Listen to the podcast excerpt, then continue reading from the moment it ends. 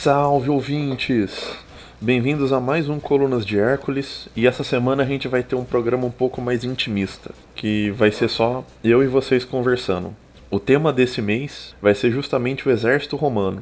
Ele foi um dos temas que foram mais pedidos quando eu pedi lá atrás para fazer um, um pequeno levantamento de temas que vocês mais queriam ver nesse programa. E eu escolhi esse formato para esse tema justamente pela quantidade de informações a se tratar sobre isso, e especialmente porque é um assunto que eu gosto muito, e por gostar muito desse assunto, tem muitas chances de eu acabar divagando e me perdendo, então eu acho que colocar mais uma pessoa nessa, nessa conversa ia ficar mais confuso ainda para vocês. É claro que isso é uma experiência, então a participação de vocês, o feedback de vocês é muito importante. Se vocês acharem que isso ficou muito, que esse formato ficou muito maçante, que esse modelo ficou muito enfadonho, ou se ele funciona para alguns temas, por favor, entre em contato com a gente no Twitter para dar sua opinião. Só lembrando que o nosso arroba é, Colunas Hércules ou manda um e-mail pra gente que é contato de gmail.com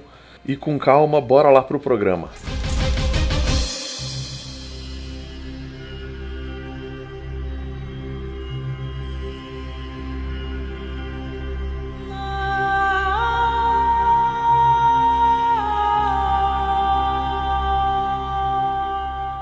A primeira coisa que eu queria começar, eu acho que é um bom ponto de partida, é justamente pensar como o exército romano ele faz parte da, da história romana, como ele faz parte do nosso imaginário romano e como ele é equivocadamente colocado como uma força à parte da sociedade romana, especialmente pelos historiadores da, da história militar. Eles acabam deixando de lado todo o processo social, político, econômico, religioso que acontece na sociedade e, e, e colocam em perspectiva somente as mudanças do exército. E na minha opinião isso é um erro, não só na minha opinião, como de outros historiadores, né? A gente não pode ver nenhum processo histórico separado do do todo, né? É claro que quando você vai fazer uma análise, uma pesquisa, você faz o seu recorte, você deixa claro o, o seu recorte,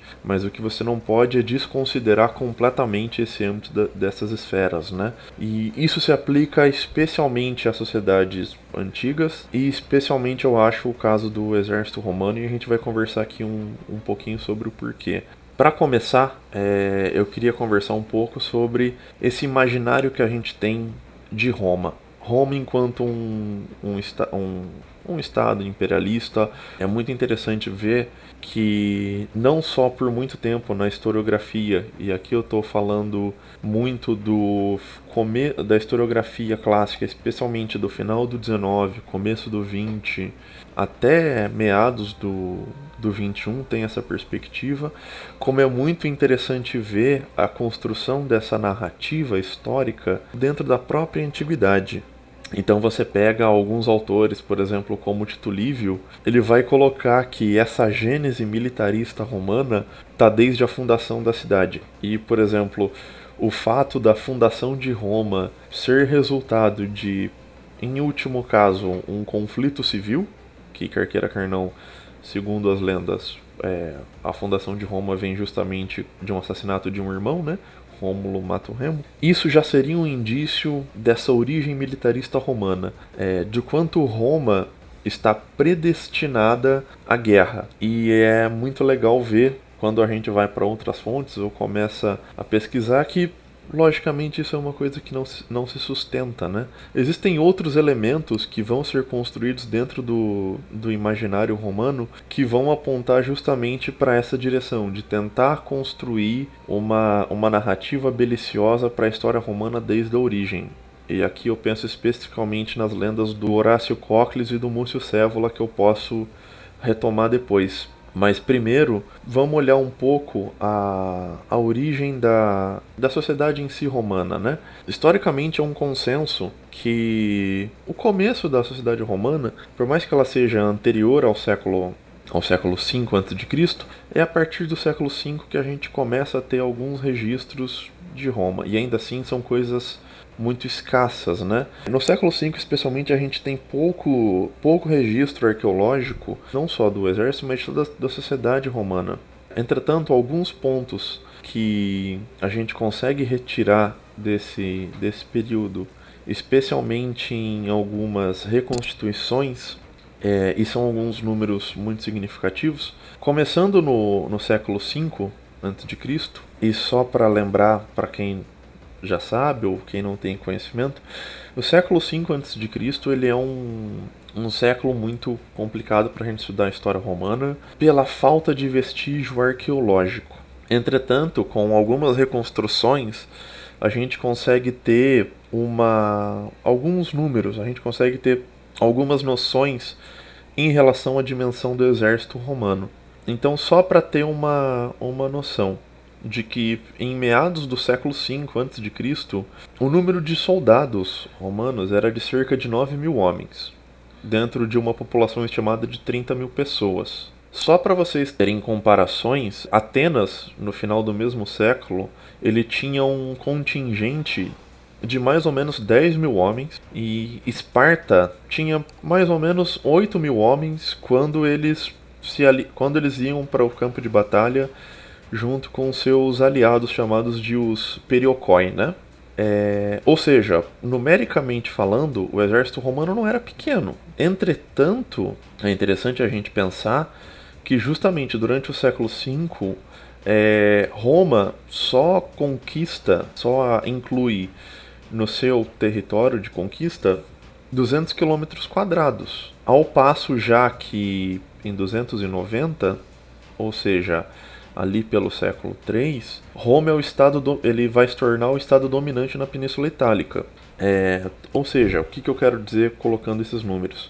É que a gente consegue perceber que existe uma mudança de estrutura que vai fazer com que em um determinado período de tempo, provavelmente não é uma questão numérica, porque Roma já tinha um exército considerável, mas existe alguma estrutura interna e daí o que a gente vai apontar aqui, o que eu vou apontar aqui é que são é, mudanças de estruturas sociais e políticas e de organização que vão influenciar no exército, que vão tornar essa, esse, esse processo de expansão mais eficiente. E o que a gente pode inferir antes desse esse, essa mudança que existe um consenso que ela se dá justamente entre meados do século IV é justamente a questão do, do conflito das ordens. Mas antes da gente entrar no conflito das ordens, vou deixar isso para o segundo bloco. Eu queria contar o que eu, voltar ao que eu tinha falado sobre a questão do Horácio Cocles e do Múcio Cévola. É, esses dois casos, eles são casos de lendas que nós podemos dizer que eles fazem parte do Mos Maiorum. O Mos Maiorum, uma livre tradução, e honestamente eu acho que é é uma tradução mais próxima do que realmente pode significar, significa o costume dos ancestrais. Para além do, do costume dos ancestrais serem uma série de valores, uma série de, de noções que vão nortear a, a vida do, dos cidadãos romanos, e é importante dizer também que esses valores, o sentido desses valores, eles vão mudando, e aqui eu estou me referindo a, por exemplo, a questão como pietas, a noção de pietas, a noção de civitas, de gravitas, todas essas palavras que vão fazer parte do vocabulário social político romano e vão ganhando novos sentidos ao passar do tempo. Para além disso, você vai ter uma série de lendas, uma série de lendas de histórias que vão dar sentido e que vão servir como parábolas mesmo para a própria história romana.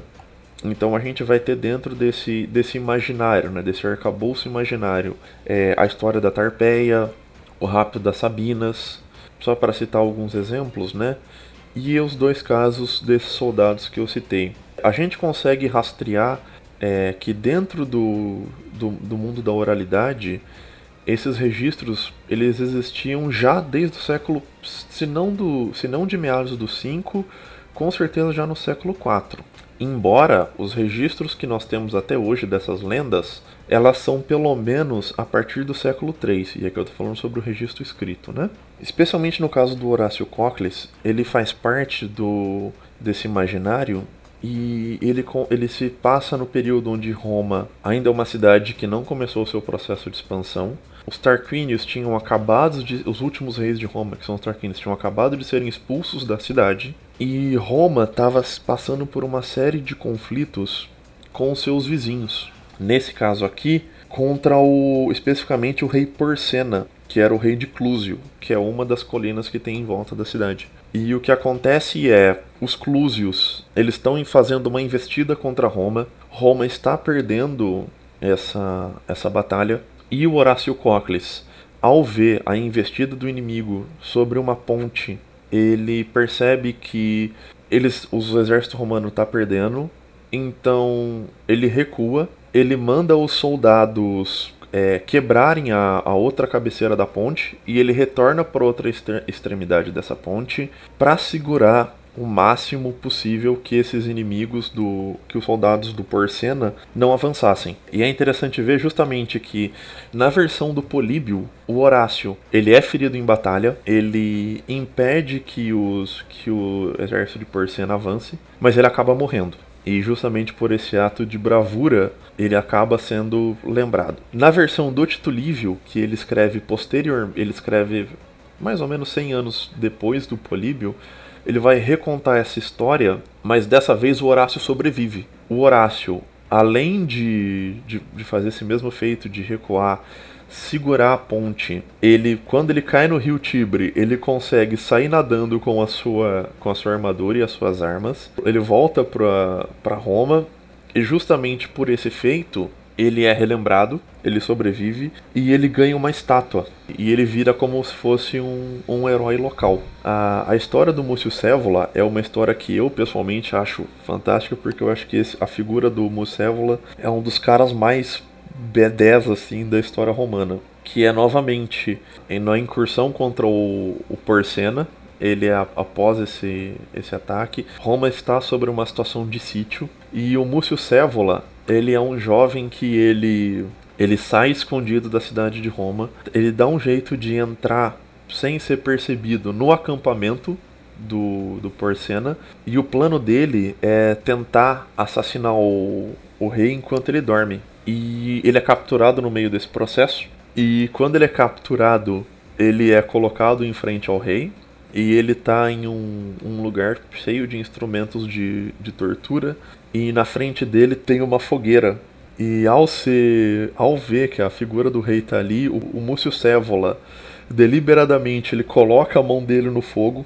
E ele fala que tanto executar como sofrer grandes feitos é virtude própria dos romanos. E depois ele complementa que o Porcena pode matar ele, mas que a cidade de Roma ela tá cheia de jovens que estão igualmente prontos para infligir dor ao próprio corpo e não ligar de, de perder a mão, simplesmente para não ver a, a pátria dele sendo perdida. E isso impressiona tanto o, o rei Porcena que ele simplesmente se retira do, do cerco a Roma e ele entra em acordo de paz com Roma e, e daí a partir daquele momento os porcenos e os cluios e os romanos se tornam aliados. Eu só quis trazer esses exemplos justamente para mostrar como essa narrativa da origem beliciosa de Roma, ela, por mais que ela esteja presente e muitas vezes dentro de fontes da própria antiguidade, não necessariamente ela se sustenta.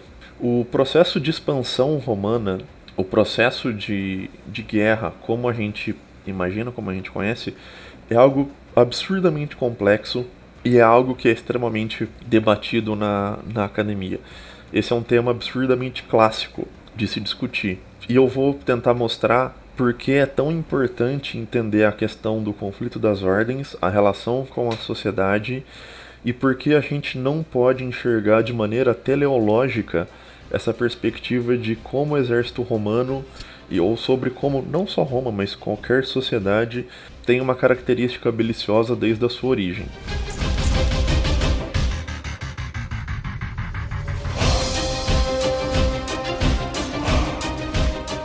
Bom, então a gente vai conversar aqui um pouco justamente o que é o conflito das ordens, né?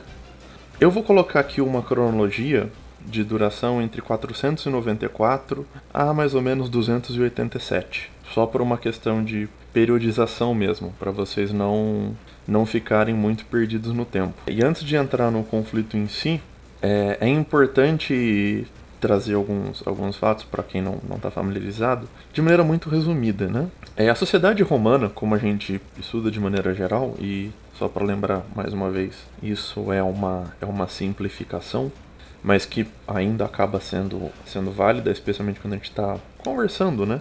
A gente pode entender a sociedade romana com algumas relações dialéticas. Por exemplo, a relação dialética entre o escravo e o, e o cidadão, a relação dialética entre os aristocratas, que nas, nas fontes aparecem como optimates, com os populares, e talvez a, a relação dialética mais, mais clássica e mais vista é justamente a diferença, a relação dialética entre a ordem dos patrícios e a ordem dos plebeus. É importante a gente entender que a sociedade romana ela é uma sociedade que ela tem muito muito claro na, no dia a dia dela qual pessoa pertence, pertence a qual ordem.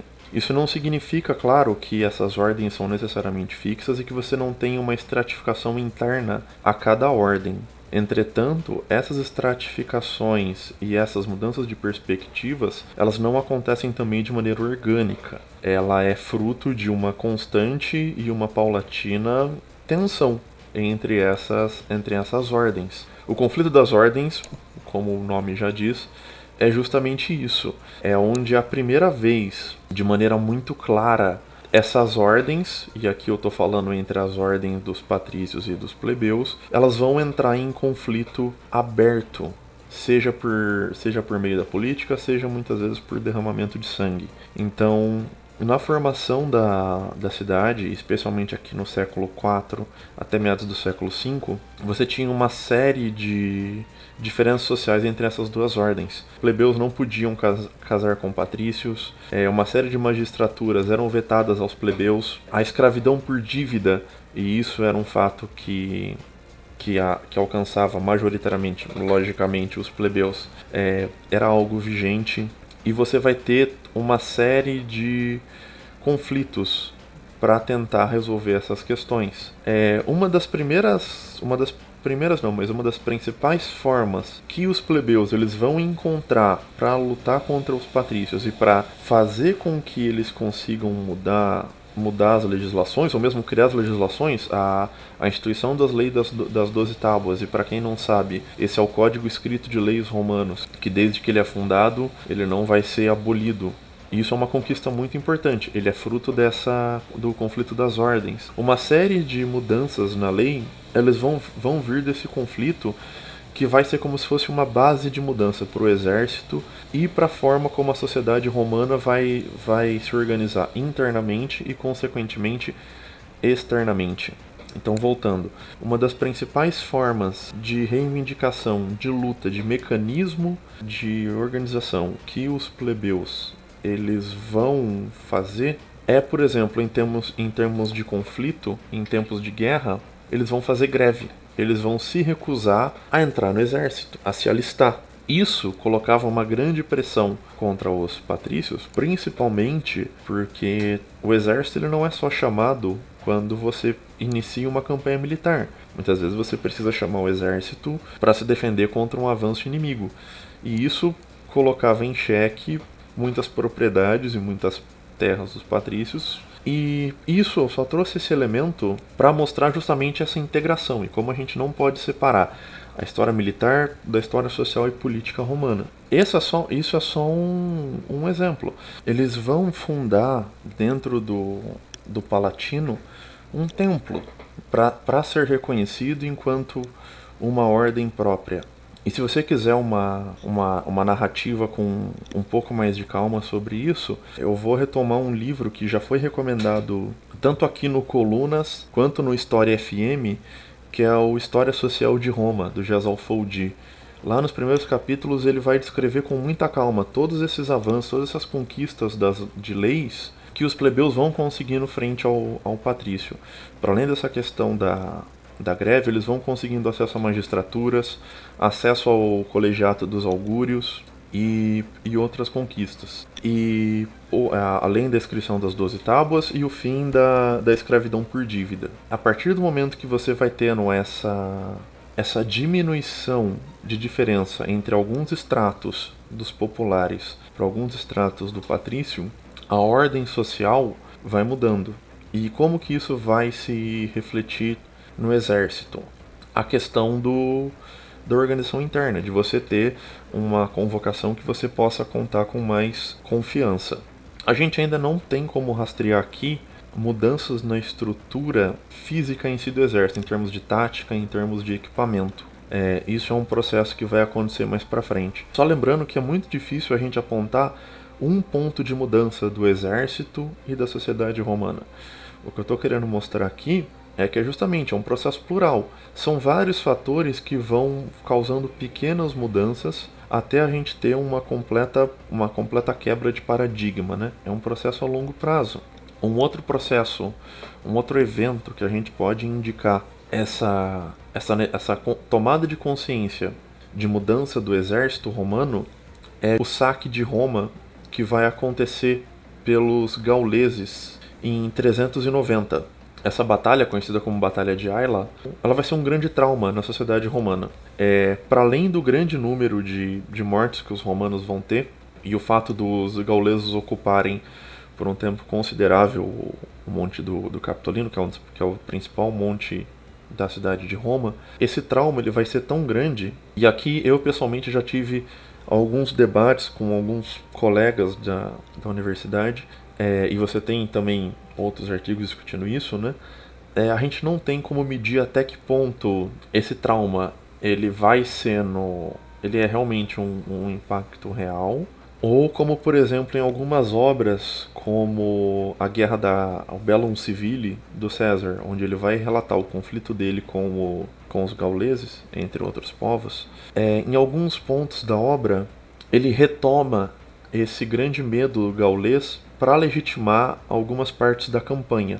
O que é importante a gente saber aqui, o conflito das ordens, que é uma luta paulatina para diminuir é, as diferenças sociais entre alguns setores dos patrícios e alguns setores dos plebeus, como a possibilidade de casamento, o fim da escravidão por dívida, a você ter um códice de lei escrito. É, e o terceiro fator que é importante a gente ressaltar que vai ser uma das principais engrenagens para a mudança, tanto do exército quanto da sociedade romana, é o estabelecimento de novas colônias. É a partir do momento que o conflito das ordens ele vai se atenuando e especialmente a partir de um, um dos mecanismos que é criado, um dos mecanismos legais, que são justamente as leis de Licínio Sextus, que basicamente é o seguinte: essa lei ela mudava um sistema de distribuição de terra da Ager Pública.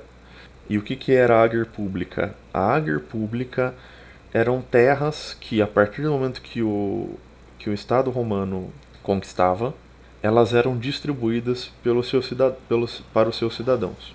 Até essa lei, como que funcionava? Essa reforma agrária, porque é uma reforma agrária, a distribuição de terra que a gente está falando, ela era distribuída não para quem tinha menos terras ou para quem não tinha terras. Ela era distribuída justamente para os cidadãos mais ricos, porque a lógica era as pessoas mais ricas vão ter condições de tornar essa terra produtiva.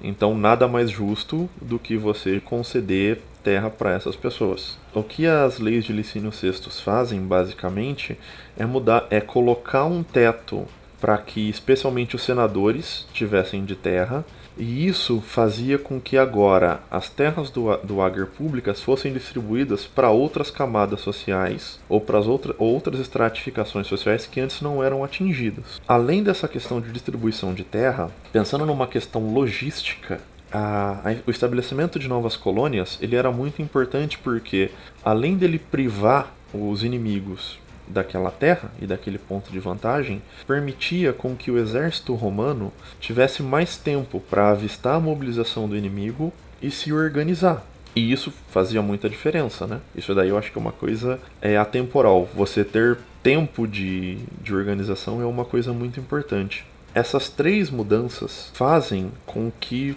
o exército romano ele começa a se tornar mais eficiente, ao ponto que nesse momento ele continua sendo uma organização basicamente oplítica.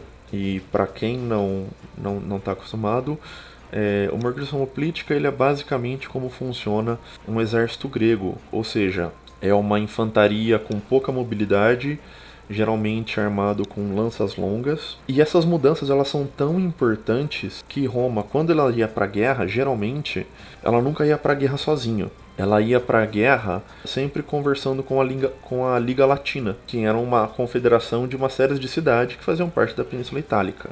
É interessante ver que essas mudanças acontecem justamente como eu disse, como eu tinha colocado para vocês na, nossa periodização original, né? Ela começa em ali em 494, em 390 a gente tem o, o saque a Roma e essas mudanças vão acontecendo a tal ponto que com o, o estabelecimento de novas colônias em 341, é, a Liga Latina, incomodada com essas mudanças da sociedade romana, ela entra em conflito contra Roma.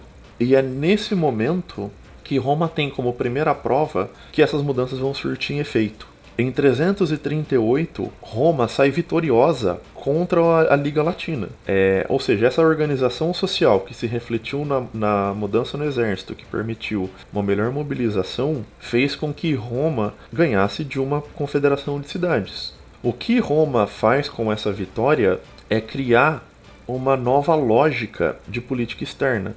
A partir daquele momento, os antigos membros da Liga Latina não mais seriam tratados como um grupo homogêneo. A Liga Latina, a partir daquele momento, ela, ia, ela foi dissolvida e Roma obrigou com que as cidades criassem relações de maneira individual com ela. A principal vantagem disso para Roma, além de você diluir o poder de, de um inimigo, é justamente que a partir desse momento Roma e isso é uma negociação com outras cidades, ela vai estabelecer diferentes relações para diferentes cidades. Então, cidades que se, se, dispusessem a contribuir mais com o exército e com a sociedade romana, ou mesmo que não oferecessem não, não tinham oferecido tanta resistência durante o conflito, algumas cidades ganharam estatutos de cidadão romano. Essas cidades foram absorvidas dentro de Roma. Outras cidades ou outros membros da, das elites daquela cidade ganharam, por exemplo, é, cidadanias de segunda classe, ou seja, eram cidadãos, mas não tinham todos os direitos políticos, o que em latim é chamado de civitas sine suffragio. E algumas outras cidades fez justamente se mantiveram com status de aliados. Isso fez, isso potencializou justamente, além de um sistema novo de alianças, é, isso possibilitou com que o exército romano é, pudesse contar com um maior contingente de homens.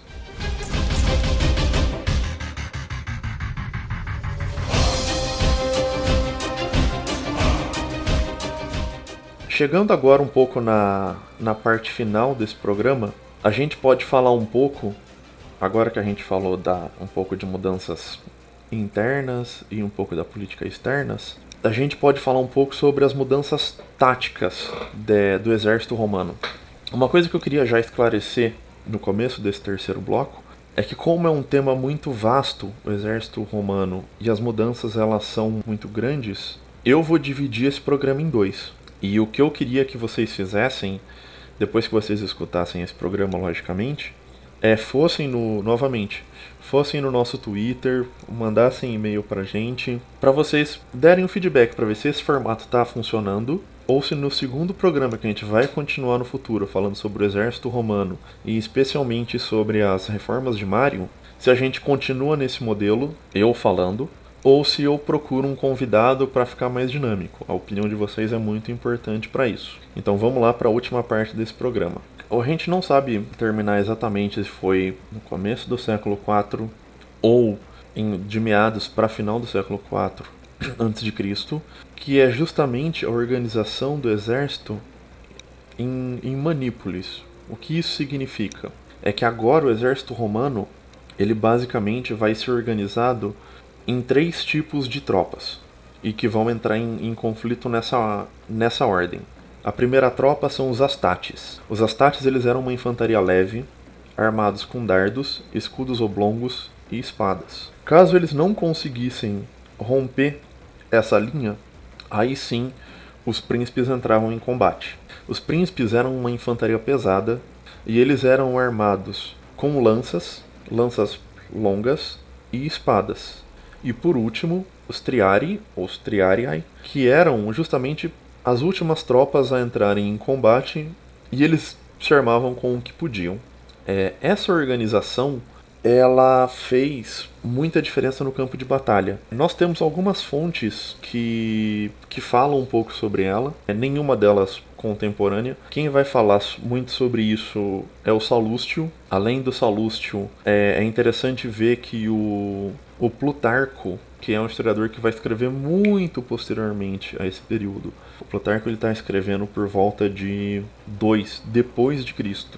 Na obra dele Vidas Paralelas, especialmente na biografia que ele escreve do Pirro, que é um general grego que os romanos vão enfrentar justamente no, no final do período do conflito das ordens, ele vai apontar essas mudanças de organização do exército e sobre como o, o Pirro ele tem que ele vai criando táticas para se adaptar a esse novo exército romano. Só para concluir esse episódio que já está longo, para vocês deve estar tá bastante cansativo devido a essa quantidade de, de narração.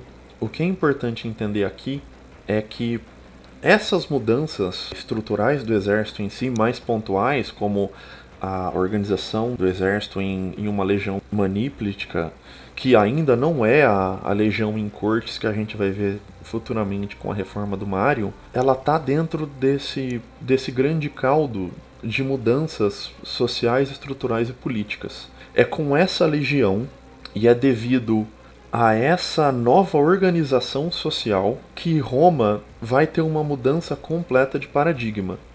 Se no conflito anterior, se pós o conflito das ordens, Roma teve que enfrentar a Liga Latina e conseguiu vencer, após essa última mudança de estrutura, o que Roma começa a fazer é se projetar para fora da Península Itálica.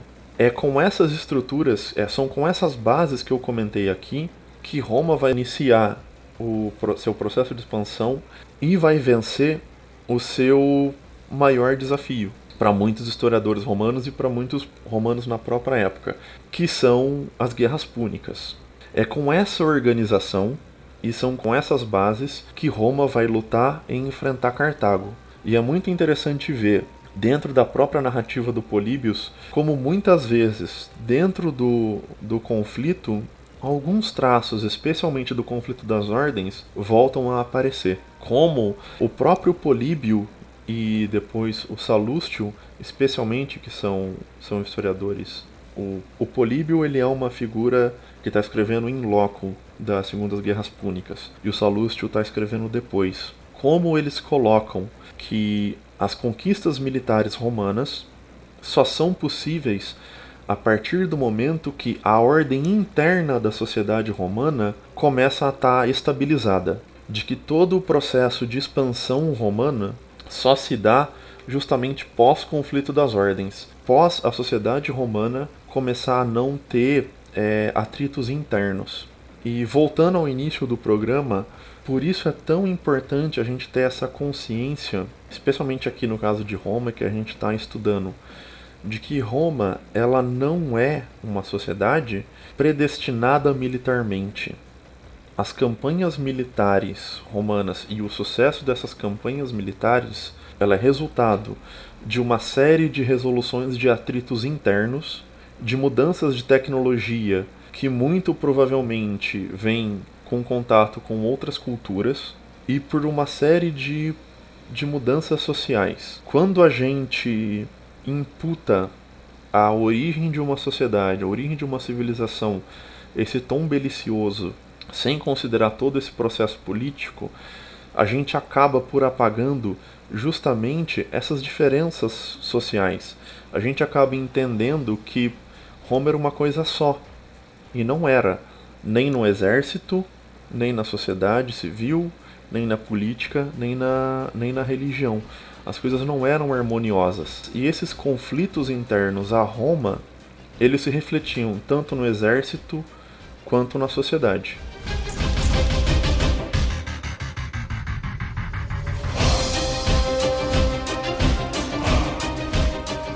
Bom, pessoal, essa é a ideia do programa de hoje. Como indicação de livro, eu vou deixar uma fonte primária que eu gosto muito e que ela vai narrar justamente as principais conquistas dessa legião que a gente terminou o programa hoje, né? Que é o livro História do Políbios. Eu pretendo fazer um programa no futuro só sobre essa fonte, ou pelo menos só sobre as as guerras púnicas, porque vale a pena. É, é, um marco muito importante não só da história de Roma, mas da história do Mediterrâneo. E tem uma edição muito boa da Unesp que eu vou deixar o link abaixo para vocês darem uma olhada. Lembrando sempre que esse programa e todos os podcasts do Leitura Obriga História, eles só existem por causa do Apoia-se. Então entra lá em apoia.se barra Obriga História e faça sua contribuição. O História FM, o Estação Brasil, o História Noturna e o Colunas de Hércules só existem graças à contribuição de vocês. Lembrando que se você é membro e a partir da contribuição de R$ reais, você tem acesso ao podcast antes das outras pessoas. É isso aí, pessoal. Obrigado e até a próxima.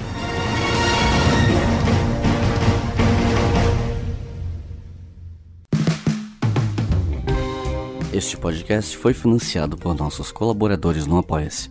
Acesse apoia.se barra e contribua para manter este projeto educacional gratuito no ar.